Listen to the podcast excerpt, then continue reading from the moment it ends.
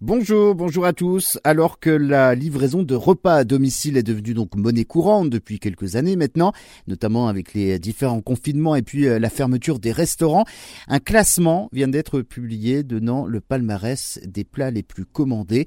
Alors que la pizza était en tête de ce classement depuis euh, ces dix dernières années, eh bien, c'est plus le cas puisque la pizza est même rétrogradée en troisième position cette année. Et en première position, on retrouve donc le burger, la cuisine japonaise qui prend la deuxième place. Alors on pourrait euh, se dire qu'il s'agit ici euh, d'un classement de cuisine rapide, de malbouffe, euh, de fast-food. Eh bien non, pas du tout, parce qu'il ressort de cette étude que ces plats sont d'ailleurs de plus en plus sains.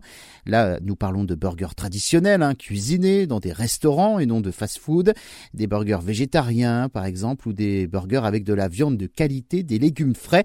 Et c'est cette variété peut-être qui permet de hisser les burgers en tête euh, des plats les plus commandés en livraison.